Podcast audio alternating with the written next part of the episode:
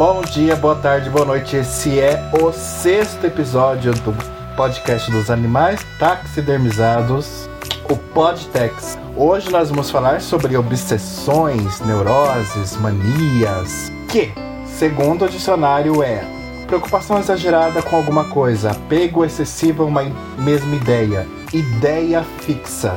Hoje nós temos a participação aqui do Jean, da Thaís, do Thiago Ferreira, da Maria Eugênia, do Everton, do Eros e do Fernando. Ah, vou apresentar cada um, chamando um de cada vez, se for possível, dois de cada vez, três de cada vez, porque acho que todo mundo aqui é adepto do homenagem. Jean, Olá, pessoal, tudo bem? Jean Andrade por aqui, 26 aninhos, carinha do TI alegre, é, que curte muito viajar. E para hoje eu tenho algumas revelações nojentas para dar para você. Quem com essa? Thaís. Olá, eu sou a Thaís, tenho 20. Nossa. Volta. Olá, eu sou a Thaís, tenho 27 anos, sou produtora cultural, historiadora da arte e vim aqui compartilhar algumas manias e obsessões. Tiago.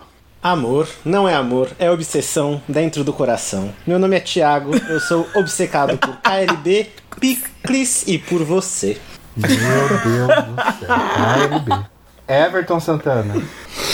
E aí, Everton aqui e eu tenho só uma pergunta.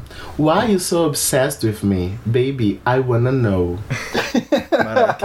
Ela tava louca pra gastar o inglês. Maria Eugênia. Oi, gente, eu sou a Eugênia. Tá bom, e o que mais? Acabou. eu sou Eros. por minimalismo. Ah, tá. Eros Ah, eu, sou, eu sou Eros, é, antropólogo e antropófago, ensaísta, é, produtor musical, cantor, compositor da banda Meros Erros, animador de velórios. E eu não sei o que acontece comigo, toda quarta-feira à noite eu entro numa, numa espiral muito louca de ficar olhando os hiperlinks sobre animais marinhos e, e insetos. E é sobre isso. Obrigado, Eros. Acho que todo mundo entendeu. Fernando. Oiê, eu sou o Fernando e eu não sei o que eu estou fazendo aqui porque eu sou a única pessoa absolutamente normal desse grupo. É normal ela, coitada. Vamos lá. Ah, nós vamos falar sobre as obsessões, como já apresentamos. Ah, vamos dividir em alguns quadros. Três quadros: obsessões esdrúxulas, obsessões debilitantes que causam desconforto, né? E obsessões que nos libertamos. Graças a Deus, alguém se libertou de alguma obsessão. Vamos começar por obsessões esdrúxulas pelo Eros. Fala, Eros. Cara, eu não sei muito bem. É, é aquilo, né? Obsessão, né? É uma obsessão, né? Eu não sei quais são as minhas obsessões. Eu acho que eu sou uma pessoa muito ansiosa. E aí eu acho que, sei lá, tem um- uma série de. de é, qual que é o tema? Desculpa. Obsessão. Obsessões esdrúxulas. Esdrúxulas, eu não sei. É, roer a unha, assistir pornô é uma obsessão esdrúxula. né? Talvez seja uma obsessão esdrúxula. Não Você sei. faz os Que- dois ao que mesmo você- tempo? Você rói a unha enquanto assiste pornô? Eu rolo, exatamente. É, faz, faz parte. Né? E uma Por que- parafilia. É uma parafilia, isso tem um nome técnico, né? Qual que é o nome técnico disso, Thiago? De parafilia? Não, de, de se- sexo com roer a unha. Sexo com roer a unha? Começou É bem, gente? O quê? Empatia? Parafilia. É parafilia, só que com unha. Esse é o nome Mas técnico era. que se dá. Eros, fale, fale mais sobre isso. Você rói a sua unha ou a unha de, a unha de alguém enquanto você assiste um pornô? Como é que é? Eu sou louco pra roer a unha do Fernando, mas ele não deixa, porque ele já rói a unha dele. Ele tem, rola uma espécie de, de, de relação, assim, uma, uma espécie de egoísmo, né? Cada um rói sua própria unha. Rola uma, uma, uma coisa que é, se ele roer a minha unha, eu não vou ter unha pra roer. É. Ó, Fernando, Por isso que- é por isso que a rói gente é a favor do- Socializar as unhas, vamos socializar as unhas. Por E isso que a gente é a favor do, do trisal, porque a gente, aqui a gente quer arranjar um boyzinho que a gente possa roer a unha dele. Exatamente, cada um de um lado.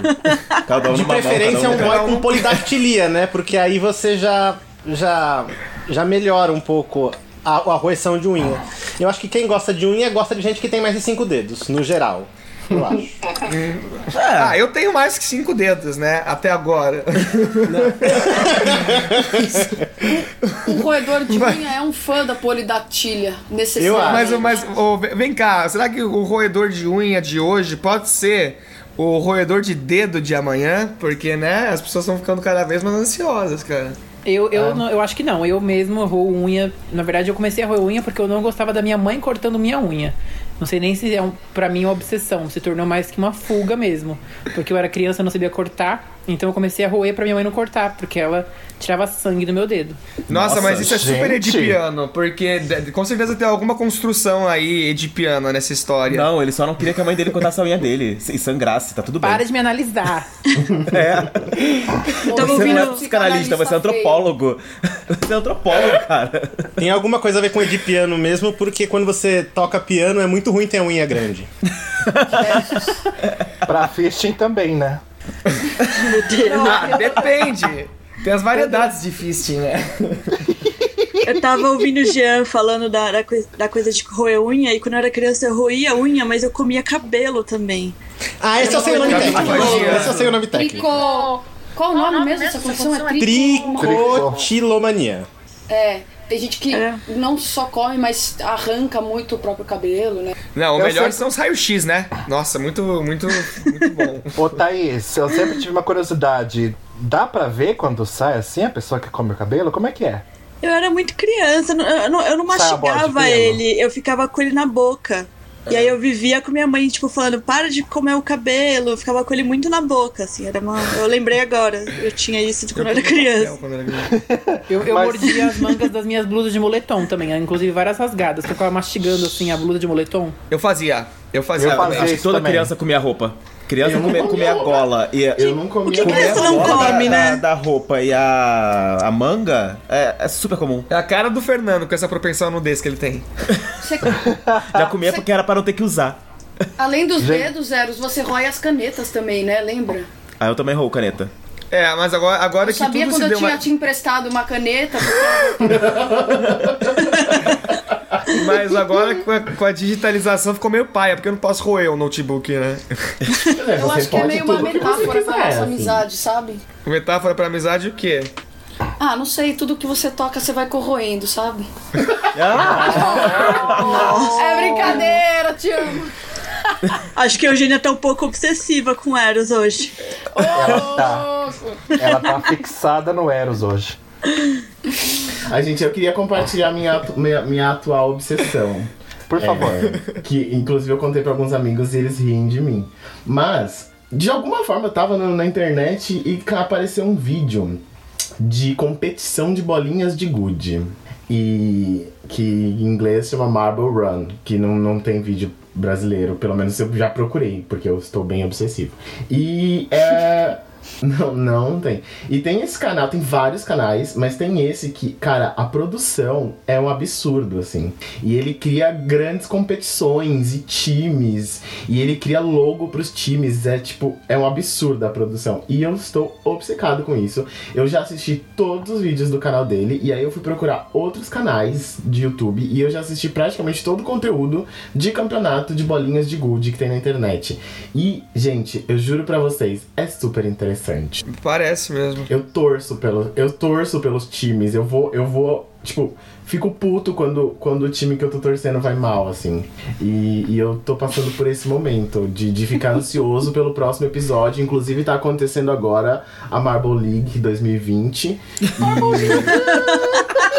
Inclusive, chama- chamava Marble Olympics, mas aí por causa de direitos autorais virou Marble League. Por, sim, só que o cara ele tem tipo 12 milhões de inscritos no canal dele. Caramba. Ele tem tipo 2, 3, 4 milhões de views por vídeo. Tipo, eu não, tô, não sou o único, entendeu? Existe toda uma comunidade de campeonato de bolinha de gude. E ele tá sendo patrocinado por um programa da TV americana. E agora, na pandemia, a cada evento, eles, esse programa faz uma doação de 5 mil dólares pra uma entidade. Em nome do time vencedor. Então, por exemplo, se o Green Ducks, que é o time que eu gosto, ganha, eles fazem um cheque em nome do Green. Ducks pra doar pro um banco de comida de Porto Rico. Ó, e eu sugiro que vocês de- façam, façam um teste. Eu posso deixar o link depois. Fica aí já um pedacinho de podcast do, do, do Táxi Cultural. Procurem Marble Run no YouTube. É maravilhoso. Ah, por favor, eu não assisto nada no YouTube além de Roda Eu não sei Viva. nem o que dizer, gente. Jogadores de bolinha de gude contra o fascismo, né? Ô, Ô, Everton, mas assim, só, só um breve comentário. Claramente, é, isso é um marcador etário, né?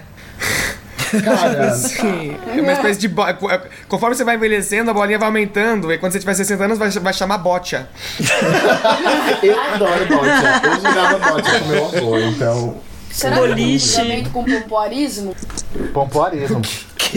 Ah, não tem a, a capa do CD do, do Tom Zé, que é uma bolinha de gude no cu?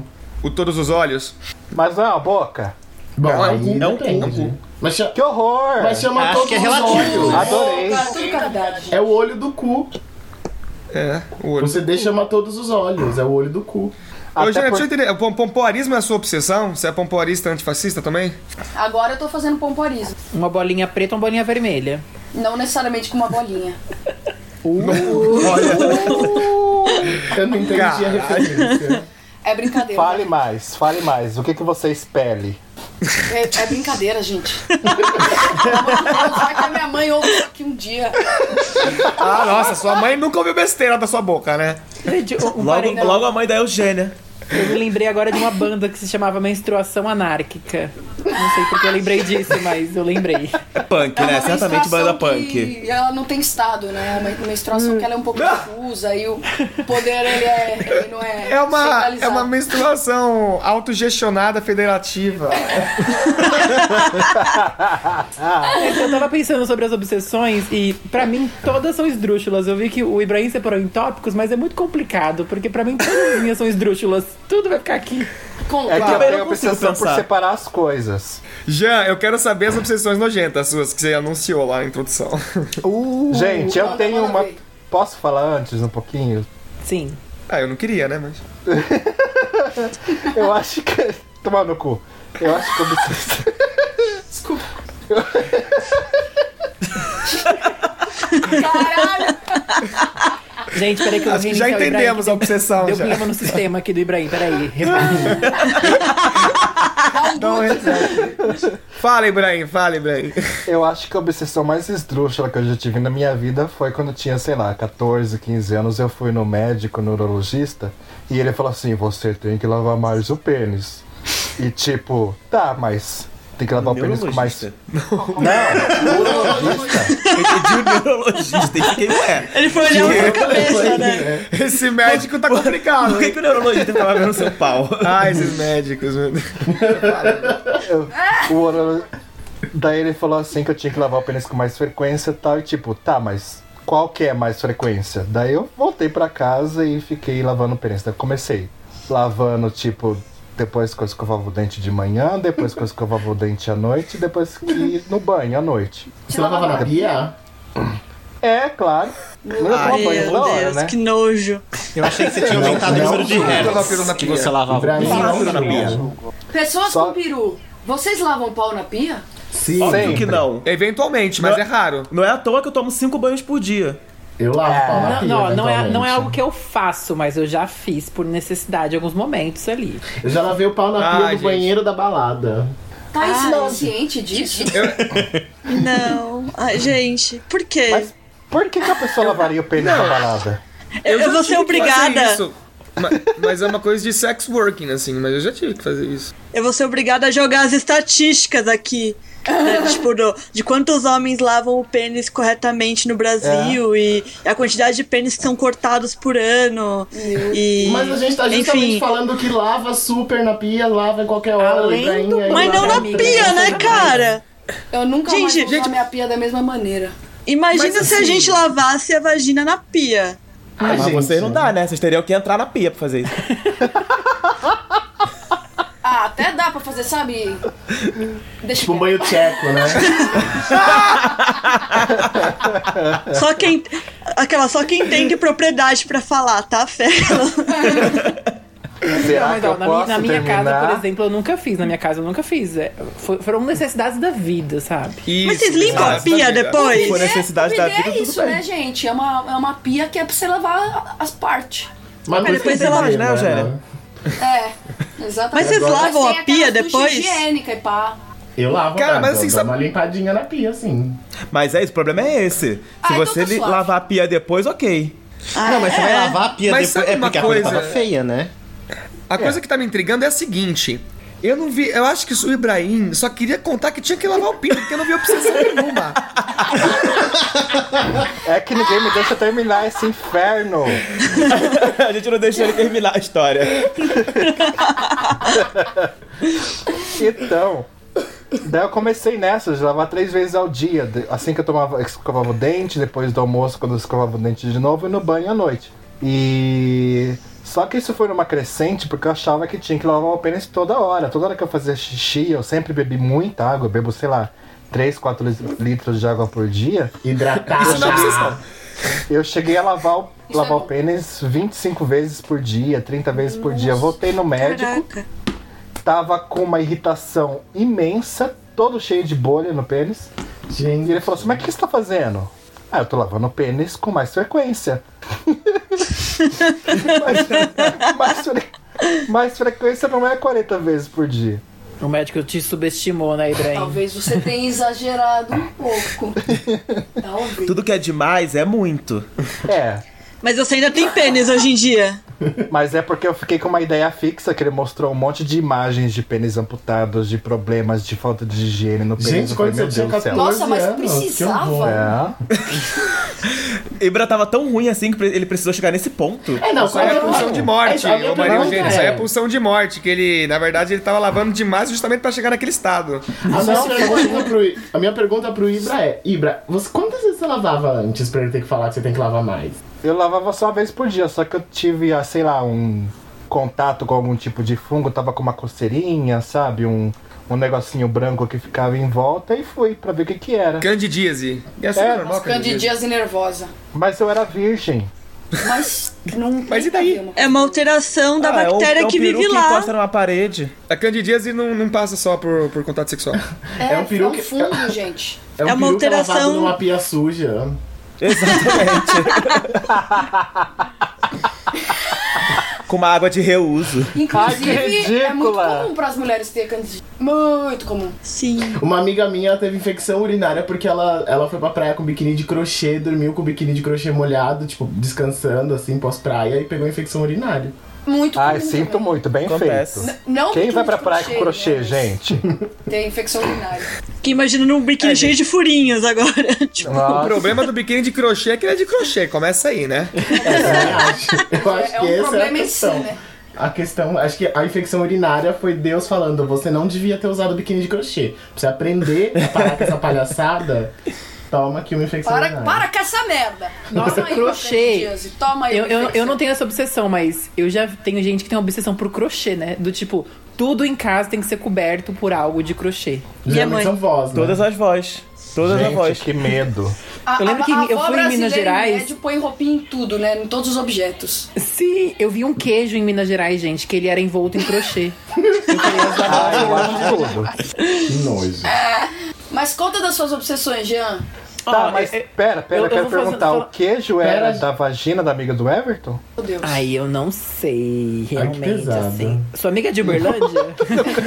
Não, minha amiga é de. São Paulo mesmo. Eros, corta. Vamos lá. É... Eu, eu, eu achei super ofensivo, porque infecção urinária não tem nada a ver com candidíase, mas É. tudo bem. A gente corta e passa pro Jean falando. Uma coisa é uma coisa, outra coisa é outra coisa. Candidíase é quando a gente lava com candidíase. Eu, eu, eu, eu fiquei eu pensando no meu passado, lembrando da parte de água. Eu lembrei que isso era uma brincadeira muito mais. Mas meus banhos, quando eu era criança, eu, eu levava muito tempo no banho. Porque eu ficava criando um universo na minha cabeça e brincando com um chuveirinho do tipo. Ainda naquela época era uma brincadeira inocente, tá, gente? Só pra deixar aqui um parênteses. É, com um chuveirinho, tipo, como se fosse uma galáxia. E eu ficava jogando água pra cima. E era, sei lá. 50 minutos eu no banho. Eu enchia um balde e ficava brincando com a água pra não ficar com o chuveiro ligado o tempo todo também, né? Mas eu ficava muito tempo nos banhos. Meus dedos sempre ficavam, sabe, todos enrugadinhos. Eu gostei que era é um obsessivo, mas um obsessivo consciente em não gastar água. Parabéns, gente. Mas É eco- é um Num banho de obsessivo. 50 minutos, eu ficava uma parte com o chuveiro ligado, parte com ele desligado. Mas era mais ou menos. É, mas com relação a, a outras coisas mais, sei lá, que ainda é mais antigas, eu lembro de filmes, eu não sei se vocês tinham isso, mas quando eu pegava um filme pra Cristo, eu ia nele até aprender todas as falas. Isso porque eu tinha um gravador de VHS, então, sei lá, passou o Alto da Compadecida, eu gravava no VHS e eu ficava reassistindo, reassistindo até eu aprender todas as falas. Nossa. Alguém mais Caralho. fazia isso? Sim, Não. quando eu era criança, sim. Com, e fiz isso com filmes infantis, tipo Aladdin. É, aquele da Lua de Cristal, gente. Lua de Cristal eu sabia todas as falas. Todo Fazer isso com caso, né? É uma Hércules. criança viada. Eu quero expor aqui que eu não é uma obsessão minha, mas é uma obsessão do meu marido. Ele tem duas obsessões aí televisivas assim, relacionadas com filme, que é o Eurovision, que é o, o concurso de música aqui, né, da europeu. Ele é uma enciclopédia sobre Eurovision. Ele sabe tudo, quem ganhou, quem perdeu, quem participou, que lugar ficou, que música que é. É um negócio assim que ele é conhecido entre os amigos pela obsessão com ele de Eurovision. Ai. Tanto que aqui em casa, na quarentena, a gente teve que fazer um acordo de ficar uma semana sem ouvir música do Eurovision. Especialmente porque ele tava chateado que esse ano não vai ter. E né, não teve, porque é em maio que acontece. E, e ele tava chateado, ele só ouvia as músicas do Eurovision. Eu falei, eu não aguento mais. Deus me livre. Mas assim, Pop é, chato, uns pop lituano, chato pra caralho. E é um negócio assim, ele compra roupa, sabe? Merchan, compra camiseta. Ele viaja todo ano pra ir pra assistir o Eurovision. É tipo fã de futebol, tipo os corintianos que foi pra Tóquio ver a final do, do Mundial de Futebol. Isso é louco. Se é que tem algum hétero aí ouvindo pra entender a referência. Não, mas tem o Thiago, que é fanático por futebol. Então, ele viaja todo ano, ele vai pro festival, ele sabe tudo. Ele acompanha todas as, as, as eliminatórias de cada país pra saber quem é que vai competir. É assim, é um absurdo. Chega, é divertido, Gente. mas chega a ser cansativo o resto do ano. É divertido no período do Eurovision, assim, mas ele é Se é esse muito ponto de vista, isso. se é a esse gente ponto de fala vista, da- do pessoal do K-pop, né? Eu lembro. Eu, eu tenho obsessões frequentes por várias coisas. Eu, por exemplo, toda a Copa do Mundo, eu literalmente sei quem se classificou, como se classificou, em, de que maneira se classificou, quais são todos os países que participam das eliminatórias, se não participou, por que não participou. Eu sou realmente fanático por Copa do Mundo, se isso for um ponto de vista. Mas isso pode servir pra futebol futebol tailandês, andorrano, eu sei quem ganhou o campeonato de Andorra, eu sou muito eu sou muito fanático por futebol nesse aspecto, isso é uma obsessão ou não, se você sabe esse tipo de coisa? Ai, depende. Se, se você fica muito tempo atrás disso, talvez seja um pouquinho. Caro Signi- ouvinte, tá significa- É obsessão? Significa. Porque aí é, Eu tenho essa relação com o sistema solar. Sempre que eu, eu procuro muito saber sobre isso, sempre que eu tô irritado ou preciso de um tempo pra mim mesmo, eu vou reler minhas coisas sobre isso. É a minha Sistema solar? fuga, assim. sistema solar. Ridícula. Tá. Fala mais alto, Ibrahim, pra ver que você é empoderado. ô, ô Ibra, então, já que você é fanático pelo sistema solar, o Plutão, afinal de contas, o que, que ele é? O que, que, ele, que, que ele é? Se tamanho fosse documento, Plutão ainda era planeta. Plutão. né? Se tamanho não, Não, fosse Plutão é um documento, cachorro. Plutão ainda era planeta. Falando. Eu me perdi um pouco no meio dessa conversa. Eu acho que constrangiu o Ibrahim. imbecil que eu é. vou fazer. Vamos mudar de assunto. Vamos falar de. Da obsessão da Eugênia por tênis, que depois ela abandonou. Vamos. Só eu e você vamos entender essa piada, trouxa. Obrigado por compartilhar isso, Eros. Eu queria perguntar uma obsessão do Eros aqui, que eu sei que ele tem. E eu queria que ele falasse mais sobre isso. É, o Que bom, Eros, porque eu mesmo tava pensando. Fala, fala. Opa! é- porque o Eros, gente, ele tem uma obsessão em fazer amizade com toda e qualquer pessoa que respira. Então você tá Gente, num é bar com ele. ele Não, isso aí é carência, é outra E, coisa. de- e de juntar todo mundo e, e que todo mundo fique amigo já que ele deu oi pra pessoa. Eu queria que você falasse um pouquinho mais sobre essa sua obsessão de ter que falar com todo mundo, Eros, e ficar amigo de todo mundo e pôr todo mundo no táxi.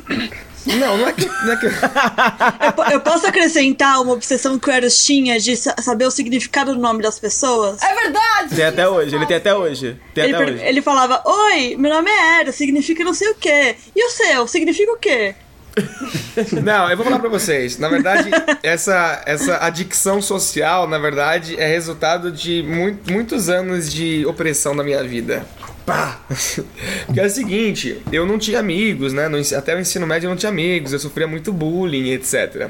E aí eu meio que fui descobrindo as fórmulas pra conversar com as pessoas. Inclusive essa coisa do nome tinha muito a ver. É uma abordagem que se usa pouco pra é, puxar assunto com as pessoas, né? Qual que É é o uma teu nome? estratégia, né? Ah, é Fúvia. Ah, o que, que significa Fúvia? Ou então, ah, Fúvia significa aquela que dá, sei lá, qualquer coisa assim. E aí, é, mas eu não sou assim tão obcecado, não. Eu só sou, assim, a pessoa. Você não é obcecado porque Espoleta. não é você que tá com você, de fora de você, né? É verdade, você tá do outro lado do Atlântico tá reclamando de mim ainda, meu Deus do céu. Homem, homem Para, de tem uma Deus. história de bullying, não vai fazer mais bullying com ele, deixa. Deixa o Eros em paz. Deixa. É engraçado, né? Que em vez de pensar que as pessoas não começam a conversa sabendo o significado do nome por algum motivo, o Eros acha não, que isso daí é por causa que ele é único. Mas não, as pessoas não, conversam, não começam a conversar assim porque é chato. É só por isso. Se fosse, se fosse chato, Thiago, você não tava aqui nessa call. Ah, o Everton não tava nessa call. O Fernando Você não tava aqui nessa call. você nunca perguntou, Você nunca perguntou o que meu nome significa, nome. porque você não sabe o que significa meu nome. É, mas só olha pra vocês. Tudo puta. Começar as bichas recalcadas. Vai, gente, uma rodada, cada um fala o significado do seu nome pro Eros. Ai, tem que pesquisar, gente. O, o meu, Ixi, o meu... não sei não. Eu não sei também. O meu significa pai das multidões. Eu odeio criança. É o quê, Ibra? Que de graça isso. Pai das multidões. Caralho. Gente, o meu, eu sou Maria Eugênia, né? Tanto Maria quanto Eugênia significa pura. Que O, o equívoco. meu, Ah, tá. o meu significa aquela que é contemplada com admiração. Uh, ela é musa, ela. Tá. Ah, olha só. Eu acabei de Mas quem, quem pesquisar. foi que deu? Por quê que tem esses significados? Quem foi que deu esses significados? Foi Deus que fez você. Foi Deus? Quando Deus te desenhou. Ele estava namorando. Ó, eu pesquisei o meu aqui, eu adorei. Everton significa o que vem da cidade dos javalis. Qual é a cidade do Javali, Everton? Ai, gente, aí eu já é. É, a- é a Vila Prudente, lá o Parque São Lucas. Parque São Lucas. Vila Diva, é Vila Diva, Vila querida. eu Diva, nasci Vila na Diva. Vila Diva. Tá. Me respeita. Mas Java, Diva, Só tem Javali javali na Java Vila porco? Java porco?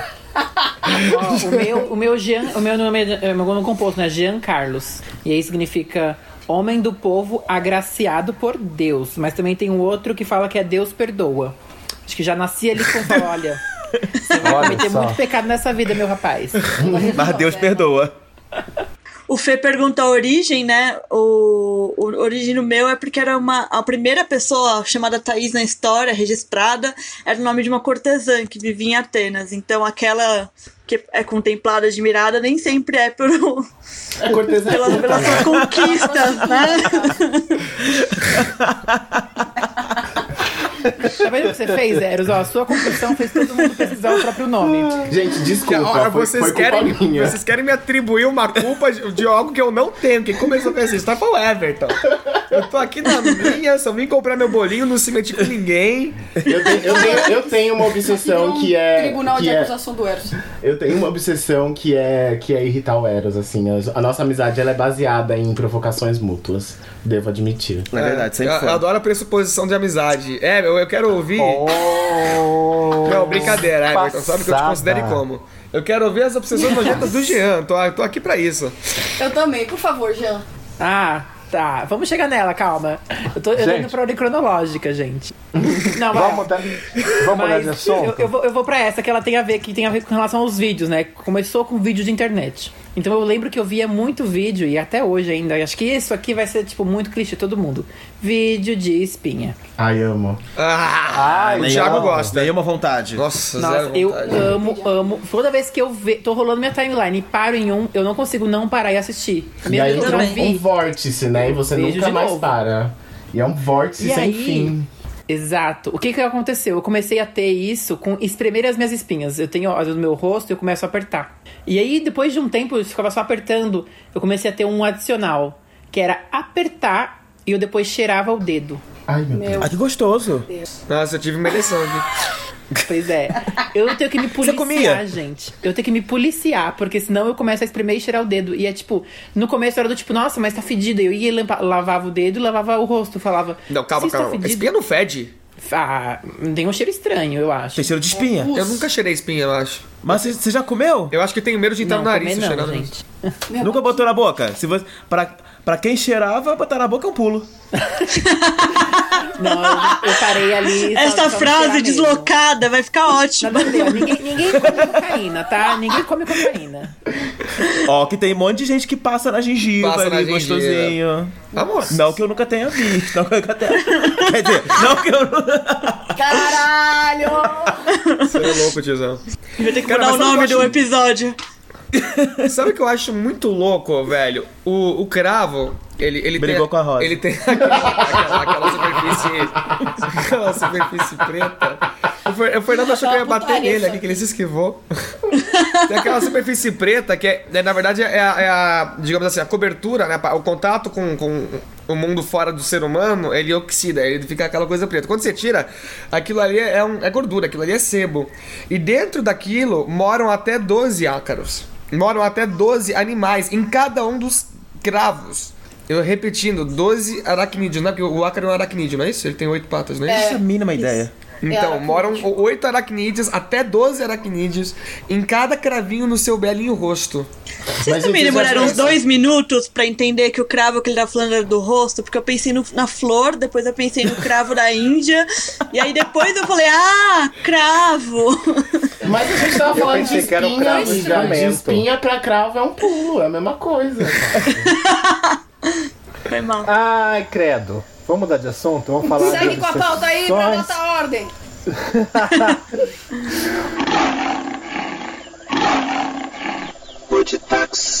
Olá, você ouvinte do Brasil, do México, da Alemanha e da Irlanda. Você está ouvindo o podcast Animais Taxidermizados. Para você que ainda não nos segue, estamos no Twitter, no Instagram e no Facebook, arroba taxidermizados. Acompanhe nossas redes Deem seus likes, e a sua opinião. Você também pode nos ouvir em outras plataformas como Deezer, Apple Podcast, TuneIn, Google Podcast, SoundCloud, YouTube e Anchor. Dúvidas? Nos escreva em animaistaxidermizados.gmail.com Mandem suas cartas de amor, os seus beijos, as suas interrogações e tudo mais que você sentir vontade de nos dizer. Estamos aqui para te ouvir. Podcast Animais taxidermizados. Vamos falar de obsessões debilitantes. Maria Eugênia, fala um pouquinho. O que? Primeiro de Alguém pode explicar o que que é? Explica o que é Eu isso. né? Ah, É obsessões. automutilar, sei lá, é você co- cortar pedaços Deus, do seu Edson. corpo é uma, é uma obsessão é, Eu acho- debilitante. Acho que pessoas que se, se cortam por algum motivo, Ah, tá. que causam Nossa. algum sofrimento, alguma. É que acho que algum eu não entendi a palavra que você falou. Eu não sei se isso cabe Ah, como obsessão. debilitante. É importante, gente, salientar que a gente não sabe do que a gente tá falando, tá? Não, Eu acho que nessa altura do episódio as pessoas já sabem. não se parem pelas merdas que a gente fala, fala aqui, pelo amor de Deus, tá? Se precisar de um diagnóstico ou coisa assim, procure um profissional, não a- o- o- os, os- os retardados desse podcast. ok? Então eu vou Momento falar. psicotax. eu, eu psicopata. acho que assim, você espremer uma espinha que vai causar um buraco no seu rosto, depois cheirar, é debilitante. Eu acho Eu que acho. Eu acho que é só. É meio acho que degradante é só mesmo, feio mesmo. É bem feio. Mas vamos lá. Acumuladores. Gente, aqui é, fala do- aqui, aqui é um espaço seguro. A gente não pode julgar a obsessão do amiguinho.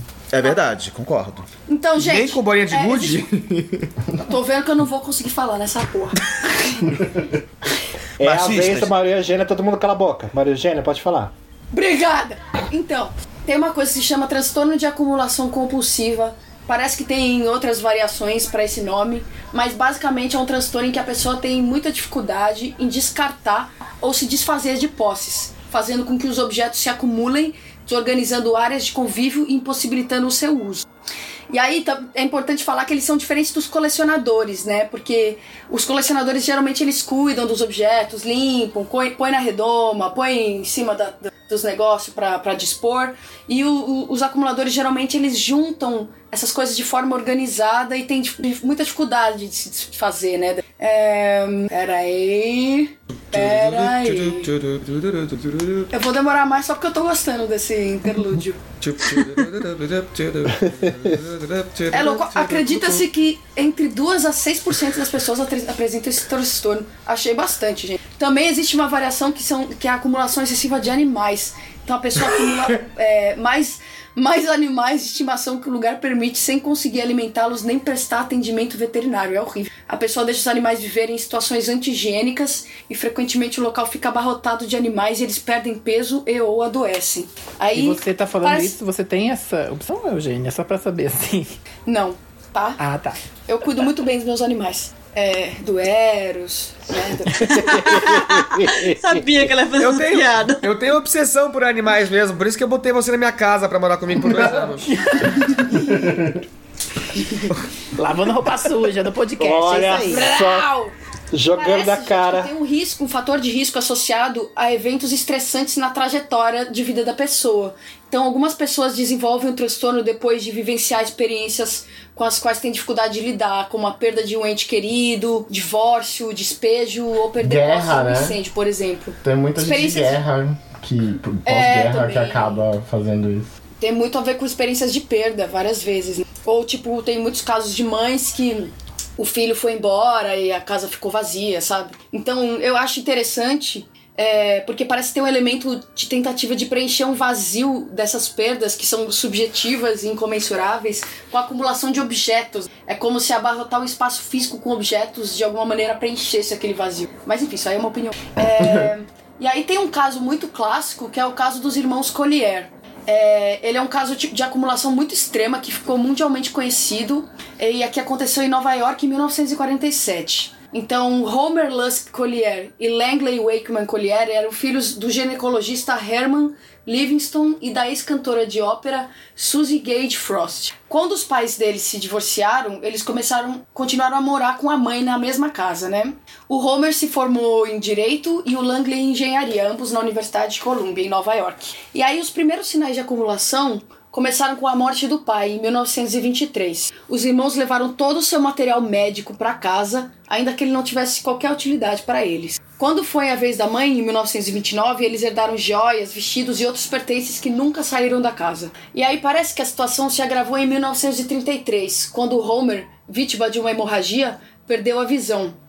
O Langley la- largou o emprego para cuidar do irmão mais velho e os dois se isolaram de tudo e de todos, menos dos oito gatos que faziam companhia para eles. Sempre tem uns gatos. E aí um fator na decisão de se isolar foi também o racismo. A casa dos irmãos ela ficava no Harlem, que abrigava mansões como a deles e, e ele estava mudando de perfil, né? Com os, os velhos ricos indo embora, deixando as propriedades barateadas e divididas para novos habitantes, migrantes negros do sul. E aí o bairro se tornaria um dos epicentros do jazz e da boemia. Brancos de meia idade, os irmãos não queriam ter nada a ver com isso. E aí, como o Langley não pagava as contas, a casa não tinha água ou eletricidade. À noite, ele fazia longas caminhadas para trazer água de uma torneira no parque, encontrar comida, às vezes comprada, às vezes pega do lixo. E nessas caminhadas ele encontrava novos itens para a acumulação dele. Ele até tentou transformar um Ford T em gerador elétrico, mas isso não funcionou por muito a coleção de Langley eh, cresceu até incluir carrinhos de bebê, bicicletas, bolas de boliche, mais de 25 mil órgãos humanos conservados em frascos, 14 pianos,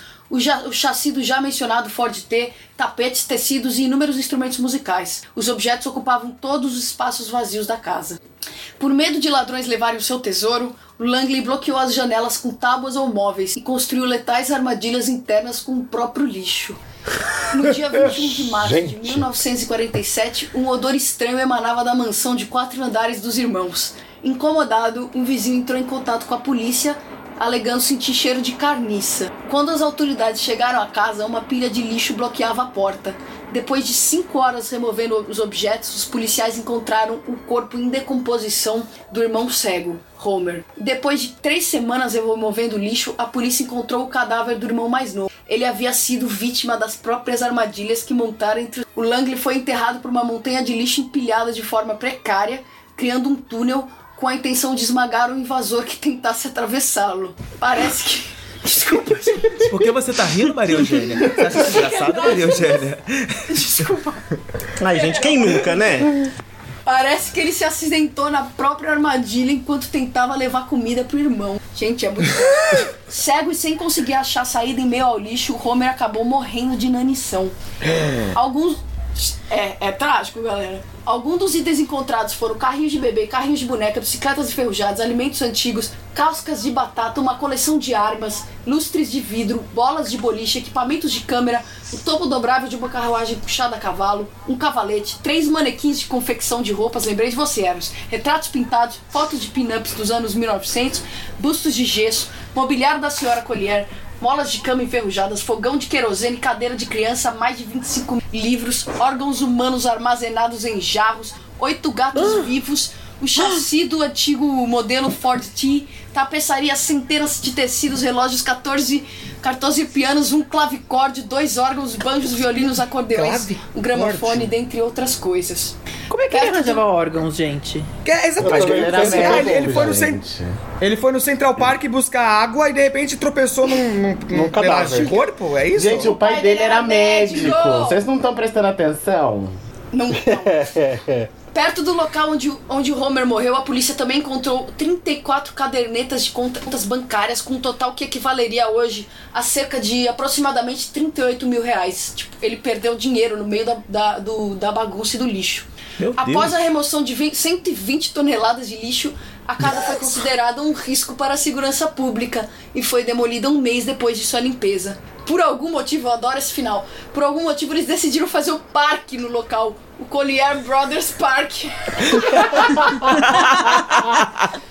eu adoro como os estadunidenses resolvem tipo, essas, essas questões. Ah, vamos fazer um parque.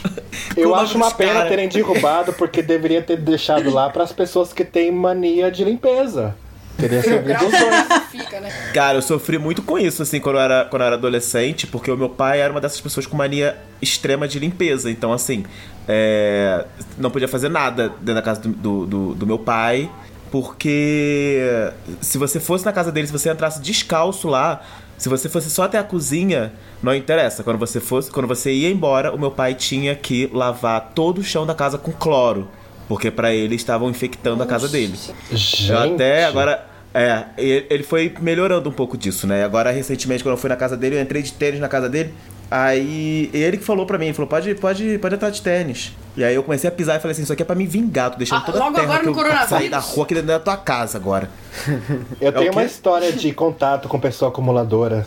Ah, aí no, no Réveillon de 2014 eu viajei para o Rio de Janeiro. Fiquei hospedado em Ipanema, na casa de uma, de uma mãe, de uma amiga, de um ex-namorado meu. E a mulher era acumuladora, assim, mas acumuladora num grau que ela tinha tipo 30 ah, colchões num quarto. Ela tinha uma mesa maravilhosa no centro do. no centro da, da, da sala que ela guardava cupom fiscal, mas assim, cupom fiscal de 30 anos atrás. Uma pilha imensa de cupom fiscal. Ninguém imaginava pra quê. E todo tipo de carne congelada, muita, muita, muita, muita, muita carne congelada, muita hortaliça estragando na geladeira, muita roupa empilhada em toda parte. É uma situação assim desesperadora. É foda morar no espaço assim. E assim, É bem o gatilho dela, a Maria Eugênia tocou um pouco nesse assunto, o gatilho dela foi que ela, ela tinha um padrão de vida muito bem estabelecido. Bem, mor- morava a duas quadras de Ipanema, da praia de Ipanema. Ela tinha uma situação de vida muito top e o professor, o, o marido era professor universitário, doutor, palestrante. Ela também vinha de uma família assim relativamente rica e aparentemente ela se envolveu com um cara ali ah, enquanto era casada e o marido pegou no flagra e expôs ela para toda a vizinhança, para toda a família e depois disso ela se fechou. Ela se fechou totalmente. Ela sai de casa muito raramente só para ir no mercado e acumular esses cupons fiscais aí. E, e tá nessa, ela vive trancada no apartamento, assim, tudo fechado mesmo. Janela fechada, porta fechada, um fedor horrível. Quem te convidou pra ir lá, Ibra? o meu ex-namorado, Elder. Vou dar o nome. Que, Ridículo. né? Assim, é, é- Obviamente é ex, né? Mas tudo bem. Era muito bem localizado, era uma delícia ficar lá e, e tá, no, e tá em- na praia de Ipanema com cinco minutos de caminhada. Mas ai, foi, foram quatro dias assim de total horror. Não tinha como cozinhar, não tinha onde dormir direito, porque você tinha que se espremer no colchãozinho, porque tinha uma pilha enorme de outros, sei lá, 30, 40, 50 colchões no mesmo quarto. Era uma coisa apavorante. Vai perdendo funcionalidade, cara. Eu ia ter medo de ter bicho nesse lugar. Eu ia ter medo de estar dormindo e estar sendo um monte de barata, aranha, no meio desse monte de coisa. Imagina É. o tanto de ácaro, velho. Uma quantidade absurda de ácaro. Sim. Imagina uma pessoa com rinite. De 8 a 12. Quem mais? Alguém mais quer falar sobre isso? O Jean. É, não é sobre essa parte de acumulação. Eu vou voltar pro outro tema, mais leve, tá? Vamos ser leve. Gente, Brasil. É que rolou, rolou um velório, né? Rolou um leve velório agora. Essa festa virou um enterro. E eu- são de vídeos ainda, voltando além da parte de espinhas, né? Tem a parte que é fofinha. Mas que também, se eu vejo algum vídeo de reforma de casa, eu não consigo não vê-lo até o fim pra ver a mudança do quarto. Geralmente tem uns caras que são, sei lá, se tailandeses, que eles fazem piscinas no chão. E aí Cara, eles eu adoro piscinas isso. Eu incríveis. adoro! Eu adoro o vídeo É muito deles. legal! Tem uns também de que o Facebook, ele, eu acho que ele percebe quando você assiste, se você para e vê o vídeo ou se você pula. E se você parar e ver uma vez, já era. Ele vai te mostrar vários conteúdos parecidos. E Nossa, tem um também. é. Agora, Eu tô no Family. Field. Os vídeos de Family um do, cara- do programa de TV Family Field. ah, eu, esse eu nunca vi. É bom? É, mas desculpa, eu interrompi a sua volta. Ignora. É verdade. Corta, corta essa parte, perdão, gente, perdão. Tem uns outros vídeos também que eu vejo que é de física. Recentemente um cara começou, ele faz uns experimentos de física, assim, bota fogo em umas coisas, enfim, pra provar regras da física. E aí também o Facebook começou a me dar vários vídeos dele e eu sempre vejo. E tem um outro que o nome do canal acho que é Blossom. Que é uma menina que ela, tipo, faz coisas aleatórias usando plástico e recorta e sei lá, tipo, truques da vida, sabe? Tipo, dicas e truques. E também eu sempre fico vendo. Sempre vai ter um monte de coisa repetida lá no meio, mas eu assisto sempre até o fim esses tipos de vídeo, assim. Vocês também veem essas coisas? Eu geralmente eu vejo muito mais em Facebook, né? No YouTube eu não vou atrás. Eu ia comentar isso, acho que tem uma obsessão geral, né, em ver esses vídeos no, no Facebook. Ainda mais que agora acho que ele dá uma atenção maior no, no aplicativo ou no próprio site. E eu fico horas também, vendo vídeo de culinária, vendo várias receitas e salvando, assim, que eu nunca vou fazer na vida, porque eu não tenho, não tenho É. nunca os ingredientes em casa. Mas eu, eu assisto esse da Blossom também Mas e eu- um outro. Mas o Horas me cortou, fala. Desculpa, con- conclui, Thaís. Não, eu ia falar que tem, tem uns vídeos nesse sentido que o Jean falou, com várias utilidades, tipo, coisas pra você fazer em casa, tipo, técnicas que a gente tem certeza que não vai funcionar, sabe? Tipo, fazer um pente com cola quente. Aí os caras, sabe, umas coisas assim? O algoritmo vai te levando cada vez mais fundo, né? É, Mas eu acho impressionante essa, essa, voca- essa, essa coisa da sociedade de consumo informatizada descobrir vocações nas pessoas que elas, nem elas mesmas davam conta. Eu, por exemplo, a vocação de assistir vídeo de cachorro fazendo cachorrice. Eu só fui admitir isso pra mim depois que eu vi que o, YouTube, o Facebook continuava me sugerindo vídeo de cachorro fazendo cachorrice, porque eu jamais ia admitir que eu ia gostar disso. Embora eu prefira, eu prefira mesmo o cabrito fazendo cabritice. eu lembrei daquela música que fica tocando nesses vídeos de TikTok de cachorro, que fica cachorrinho, filho da puta. Ah, que- Vocês já devem ter visto um vídeo que eles filmam um cachorro fazendo cachorrice e fica cantando isso. É tipo uma- um, sei lá, um áudio do WhatsApp. E ele fica, cachorrinho, filho da puta, filho da puta. Vocês nunca viram? É, Já vi, Poxa. tive Quero deixar de claro que, que animais taxidermizados são a favor de animais, mesmo taxidermizados, tá? Aquele- Eu não gosto de cachorro. Eles também não gostam de você. O meu namorado é viciado naqueles vídeos de, de mulheres coreanas e chinesas comendo. Aquelas Quem? Ai, Quem eu vê? adoro Sei, pratos sei, imensos sei que eles e comem coisas até- horrorosas. É, Coisas cruas, coisas vivas. E é come até. Eu explodir, acabo assistindo assim, isso nossa. por tabela. Come, explode o negócio na boca deles, eles estão fazendo a cara de que tá super gostoso. É. É, isso não é tipo um SRM, não é? Não. Não, é tipo pra Não é mostrar a ASMR? comida mesmo. É uma coisa horrorosa. Não, ela não é pro som, é, é bem inteiro, Uma magético coisa mesmo. horrível. Eu, eu já vi um Eu- de som, que é uma menina comendo muita comida, mas ela fica. O áudio fica bem pegando ela mastigando as coisas. Nossa, tem uma coisa que eu tenho nojo na vida, é de barulho de gente mastigando. Não faz nenhum sentido gostar de barulho de gente mastigando as coisas. Ai, É- quando é- passa eu vejo esses vídeos. Não é, como- não foi- não é uma coisa que, nossa, eu vou atrás, mas já vi, vi até o fim. Eu ia falar que eu tenho uma coisa com, com, com lugares, assim, que tipo, teve, teve uma. E eu sempre tive isso. Teve um. Agora, recentemente, o Jean falou alguma coisa sobre o Vietnã, no táxi e tal. Eu fiquei completamente obcecado, porque, tipo, ele falou sobre o Vietnã, eu fui ver um vídeo sobre o Vietnã, de repente eu tava quatro dias baixando 25 textos e, e livros sobre o Vietnã, lendo tudo sobre a cultura do Vietnã, lendo sobre todas as pessoas que tiveram alguma importância no Vietnã. E eu praticamente fiz um doutorado no- sobre Vietnã em quatro dias. Esse, esse dia, agora, recentemente, também eu até falei isso pro Eros, que eu tava em casa, de repente veio na minha cabeça a pala- a palavra Nairobi. E eu comecei a procurar desesperadamente informações sobre Nairobi.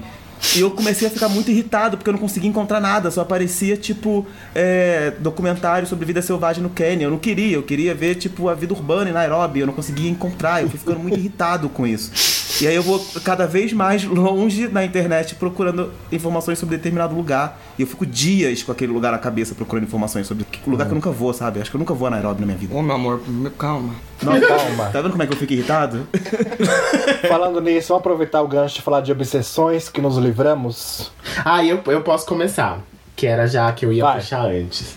Há uns anos atrás, é, quando começaram os aplicativos de conhecer pessoas né, online, é, eu usava, comecei usando e tal. é, de uma forma até que, que saudável. E foi quando eu mudei a primeira vez pra Europa. E aqui, como eu era muito sozinho, e eu- é, era muito solidão, então eu ficava muito tempo nos aplicativos.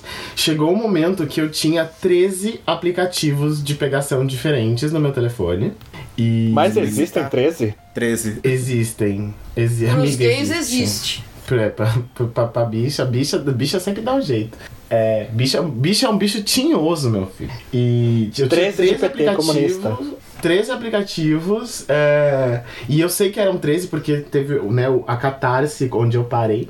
E era assim, era uma coisa de que eu não, ah, eu não conseguia começar meu dia se eu não entrasse em todos os aplicativos e olhar se tinha mensagem e olhar quem que estava ao redor, se tinha pessoas novas, assim, e, e era o tempo inteiro. Eu não conseguia ficar em paz se eu não olhasse, se eu não abrisse o aplicativo. E inclusive acabou desencadeando também um, uma- um certo comportamento compulsivo sexual, assim, de, de chegar a encontrar quatro pessoas num dia. é, Ah, isso é comum. né, separados, assim, não, não tipo uma mini orgia, mas de, de, de sair muito. Só que tava perdendo o controle da minha vida, porque eu, eu deixava de estudar, eu deixava de. Eu chegava atrasado no trabalho, eu não conseguia prestar atenção em mais nada, porque eu só vivia em função dos aplicativos de, de pegação. E assim, foi muito tenso, foi uma época bem, bem complexa, assim. Até que eu consegui, tipo, falar. Não, pera, gente, tá errado. Tive ajuda ajudou que eu conheci um amigo aqui que, que eu tinha mais coisas pra fazer, pra distrair a cabeça, mas assim, foi um buraco mesmo que eu entrei e que eu vivia para isso. Foi, foi super tenso. Quem mais quer falar? É, essa uma roncou que- em várias, vários idiomas. Eu, eu não, não, não acho que eu não me livrei ainda, mas eu já identifiquei que eu tenho um problema. Isso eu já até levei pra, pra minha psicóloga. Que é esse, eu tenho uma compulsão em fim das coisas. As coisas pra mim não podem ter fim. E eu tenho isso tem ficado muito claro pra mim em- agora nas lives. Eu não consigo sair da live. Tipo, se eu começo, eu tenho que ficar até o fim do tipo, as- ninguém aguenta mais e falar, vai acabar. Tá bom, então vai acabar porque eu não vou ficar aqui sozinho. E mas eu já É eu, o eu, contrário de mim. quando eu olho pro meu passado, nas baladas eu também era igual. Tipo, eu queria ficar na balada até o fim. E quando acabava a balada, eu queria ir pra Bela Paulista pra comer alguma coisa e continuar o rolê e nunca acabar. E eu nunca gosto do fim das coisas. Eu sempre quero estender o máximo possível. E Não, estou balada, em trabalho e balada ainda. eu concordo com você. Balada eu sou assim também. Agora pra, Ai, Fê, pra cola, Fê, eu saudades a gente. Fe, Fernandinho, Saudade a gente nunca mais, saudade. nunca mais dormindo.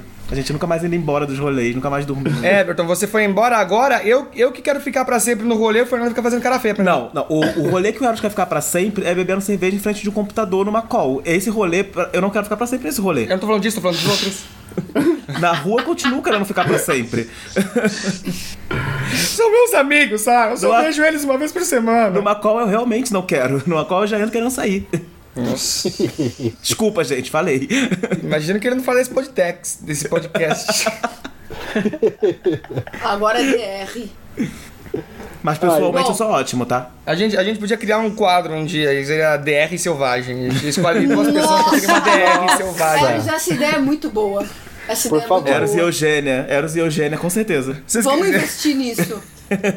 A gente Vamos, tem- vai. Tha- Thaís, entre em DR com o Ibrahim. Vocês têm um minuto pra ter uma DR Selvagem. Não, mas não agora. Eu acho que isso é muito animais taxidermizados. A gente tem que investir nisso. Mas agora eu vou falar das vizinhas e da boi. Eu vou falar das vizinhas e da boi. Então, gente, é, é, é uma história que. Eu não sei se ela é uma obsessão de uma pessoa pela outra, ou se é uma obsessão por vingança, ou não sei o que. Eu não sabia como enquadrar isso. Mas Eu acho que era tesão.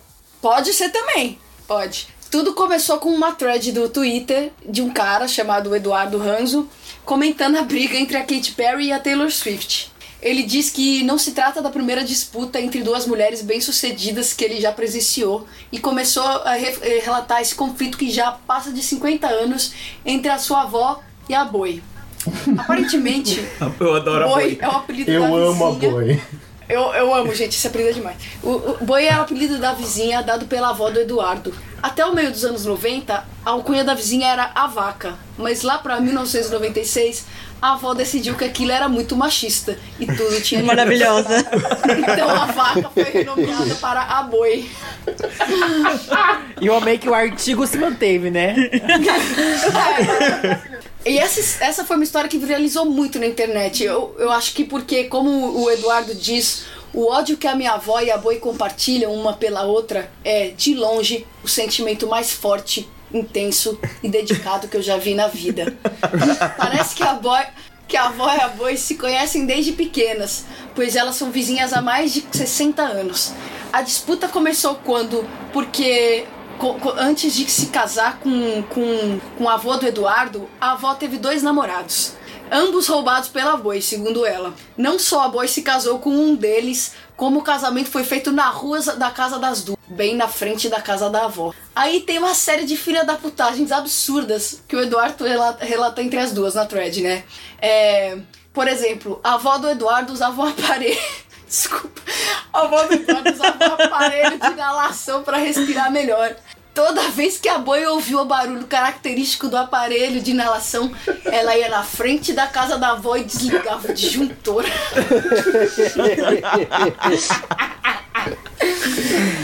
A avó tem plena convicção de que a boi matou pelo menos cinco cachorros de estimação dela e que é responsável pelo desaparecimento de outros dois. Is- Isso não é engraçado, isso é, isso é trágico. Matem pessoas, não cachorros, gente. Uma vez, quando a boi viajou, a avó pulou o muro e envenenou todas as plantas do quintal da boi com soda cáustica e querosene, mano. Meu Deus. É muito true. A avó é muito true. Anos atrás, quando as duas já eram idosas, a boi caiu sozinha em casa, se machucou e ficou gritando pra alguém chamar a ambulância. A avó não só não ajudou, como ela gravou os gritos de dor da boi. Pra ouvir Aparentemente depois. ela tem essa gravação até hoje. Isso é muito surreal. É muito surreal. Segundo o Eduardo, a boi acredita em macumba. Eu vou usar os termos que ele usou aqui, tá, gente? E ele ainda diz: A minha avó não acredita em nada além de tormento e destruição. E no Silvio Santos. Ela acredita no Silvio Santos. Então a avó fazia sempre uns despachos de macumba fake e colocava no quintal da boi pra aterrorizá-la. Uma vez, uma vez a boi achou um saco de veludo embaixo da cama dela com ervas e um papel com o nome dela riscado com que ela jura ser sangue. Enfim, na thread vocês podem acompanhar todos os detalhes sórdidos dessa história que o Eduardo conta com maestria. E a parada fez tanto sucesso que, que a Globo comprou, comprou os direitos da história e o Miguel Falabella ajudou a adaptar o roteiro para uma série que é protagonizada pela Arlette Salles e pela Vera Holtz. Eu achei muito apropriado escalarem a Vera Holtz isso. fazer esse papel, cara. Nossa, mano. Já tá gravado? Já existe isso ou ainda vai ser gravado? Já ah, já existe, saiu a já primeira existe. temporada já. Chama É eu, minha avó e a né? boi. É online. Chama eu, minha mãe e a boi. Eu baixei pra assistir. Pra ver qual que é dessa parada aí. Não, maravilhoso. Essa história, quando saiu no Twitter, gente, assim, foi um absurdo de compartilhamento. E, e ele foi contando e demorou uns dias, porque ele, ele contou e não esperava que ia virar tão, tão bizarro, assim, tão sucesso. E aí ele foi adicionando e adicionando e adicionando fatos. Acho que, sei lá, durou uma semana a thread toda pra. Foi, foi pra muito grande contada. mesmo. Mas é uma história muito maravilhosa, gente. Assim, e, e realmente, né? Muito, velho. Às vezes o ódio causa mais obsessão do que o amor, né? É uma, é uma dedicação tão sofisticada, cara. Eu fico impressionada. Eu acho que com essa frase a gente pode ir pro rolê táxi. Vamos. Vamos de roletax, galera? Bora! Vamos de roletax com o Thiago, nosso ranzinza favorito. Eu sou ranzinza? Mas ok, bora lá. De repente o Thiago virou ranzinza.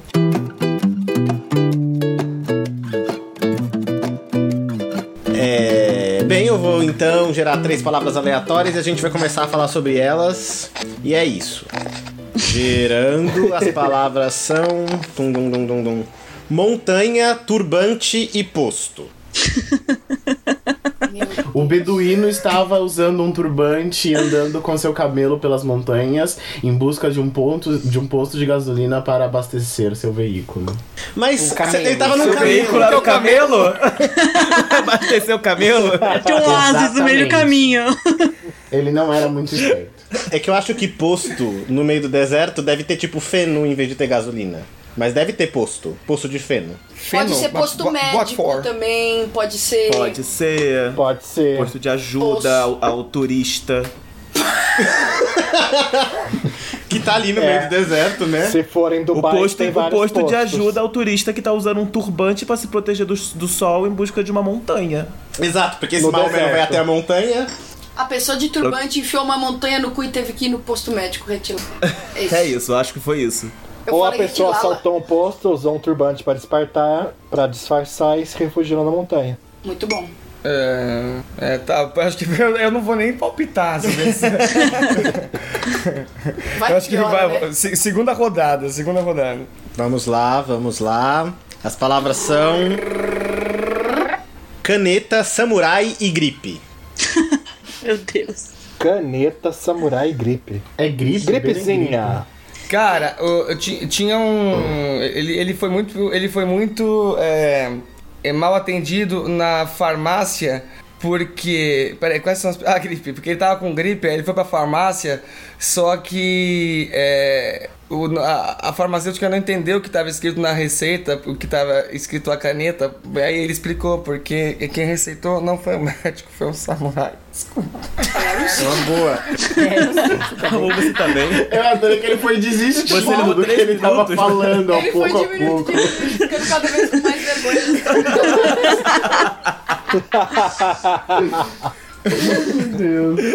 Eu acho que o SAMU tem sido muito convicção, importante, o SAMU de samurai, porque nós estamos enfrentando uma pandemia, não uma gripe. É isso. É difícil. O samurai trocou a espada por uma caneta pra lutar contra a gripe. Olha, samurai que é samurai cura a gripe enfiando a caneta no cu dos outros, sei lá. gente. Num posto no meio da montanha. O médico, Essa no cu de quem tá ouvindo esse podcast, pronto. o médico Samurai digno de é ser samurai. chamado sam- o médico digno de ser chamado samurai é aquele que faz uma traqueostomia com uma caneta. E eu esqueci a terceira palavra. Gente. Curando a gripe da traqueia, isso. Gripe da traqueia. Depois você do coronavírus, gripe da traqueia. É contra a gripe, faça uma traqueostomia. nos nossos insights sobre obsessão, porque você vê que ninguém aqui manja minimamente de medicina. É todo Eu tô achando que o, o Google tá fazendo muita apropriação cultural com turbante, samurai. Eu tô, eu tô achando que tem um, é, um- é temático. É verdade. É. É isso. Vamos de táxi cultural. Sim! Vamos lá, táxi cultural apresentado pela Márcia. Roda a vinheta. Vocês querem calar a boca? Táxi Cultural apresentado pela maravilhosa Thaís Guabiraba. Vai, Thaís. Aquela que pode ser admirada. É... Vamos Tanto lá. pode como não pode, não pode, né? Depende do ponto de vista. Ai, Everton! Cala a boca. Brincadeira.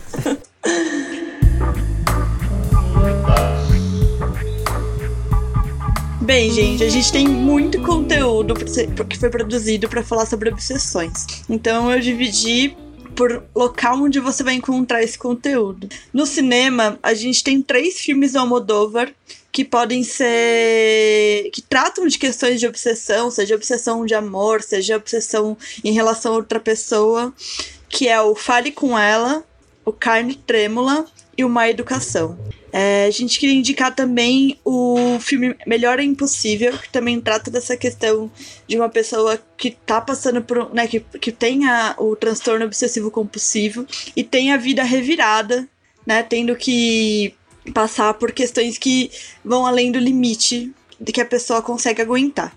É, em questão de séries, a gente tem hoje em dia bastante séries que falam sobre questões de obsessão em geral, mas a gente queria indicar algumas que são Monk, o Atypical, a série dos acumuladores, que trata bem do que a Eugênia falou, dessa questão das pessoas que acumulam e acumulam coisas dentro de casa e não conseguem se livrar desse conteúdo. E eu queria indicar um episódio do Friends, da quarta temporada, episódio 6, que se chama Aquele com a Garota Suja. Que o Ross vai namorar uma, começa a namorar uma menina que tem um apartamento imundo, e aí no meio da, da pegação, assim, ele enfia a mão numa caixa e sai um rato, e ele fica super apavorado e trata bem divertidamente dessa questão da, da acumulação. É, no YouTube, eu queria indicar o canal Minutos Psíquicos, que tem um vídeo sobre TOC, né, sobre transtorno obsessivo compulsivo. E os vídeos são super curtos e explicativos, tem vários, um- vários desenhos que vão é, tratando imageticamente da questão é, psíquica em geral que eles estão tratando, mas especificamente esse do toque achei bem interessante. Trata bastante do que a gente estava tentando conversar aqui no episódio. E para quem se interessou pelo vídeo das espinhas, é, existe uma doutora chamada doutora Pimple Popper, né? É um apelido para da, da questão da- de espremer as espinhas, que faz super sucesso no YouTube com esses vídeos de espinhas e cravos sendo espremidos. É, e aí eu queria indicar alguns outros livros também, que são considerados livros que tratam bastante a questão é, da obsessão. E algum, um deles é o Retrato de Dorian Gray, o Lolita e o Morro dos Ventos Uivantes, cada um tratando a obsessão num- numa questão específica, né? A questão do amor, a questão da sexualidade, a questão, enfim, da obsessão com o próprio corpo, com a beleza. E sem deixar de passar um pouquinho pela área da arte, né? É, eu queria indicar o, o Pollock, que é um artista, um pintor norte-americano que tem uma obsessão com tinta e os trabalhos dele são incríveis, né? Porque ele vai abusando dessa obsessão, ele vai até o limite, ou, enfim, se houver um limite para isso. E uma expo- a exposição que teve no Tomiotaki da Yaoi Kusama, chamada Obsessão Infinita. E ela também trata de várias questões de né, ir no limite é, do- dessa representação. Esses foram as- essas foram as dicas do, do táxi cultural de hoje. E retornamos pro episódio. Obrigado, Thaís. Arrasou Suas demais. dicas ótimas.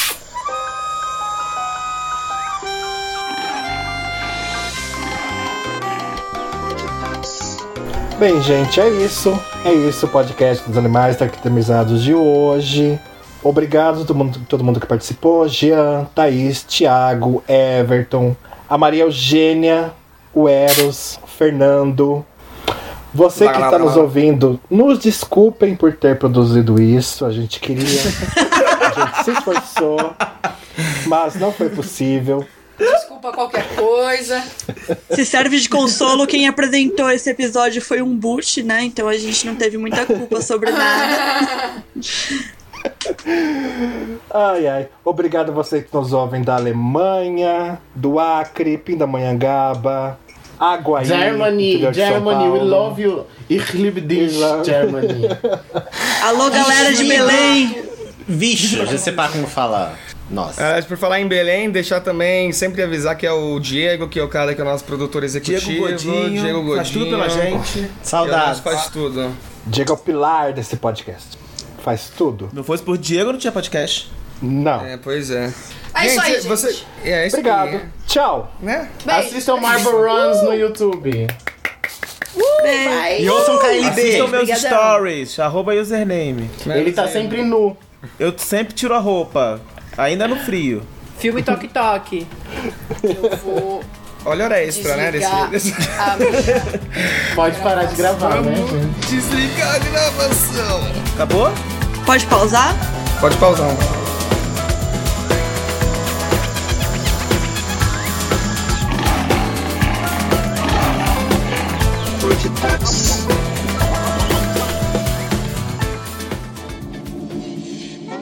Ah, tava tão engraçado, tava tão bom, tava É. tão legal, tava gostando tanto de ficar aqui com vocês. Uma hora e treze de, de gozação.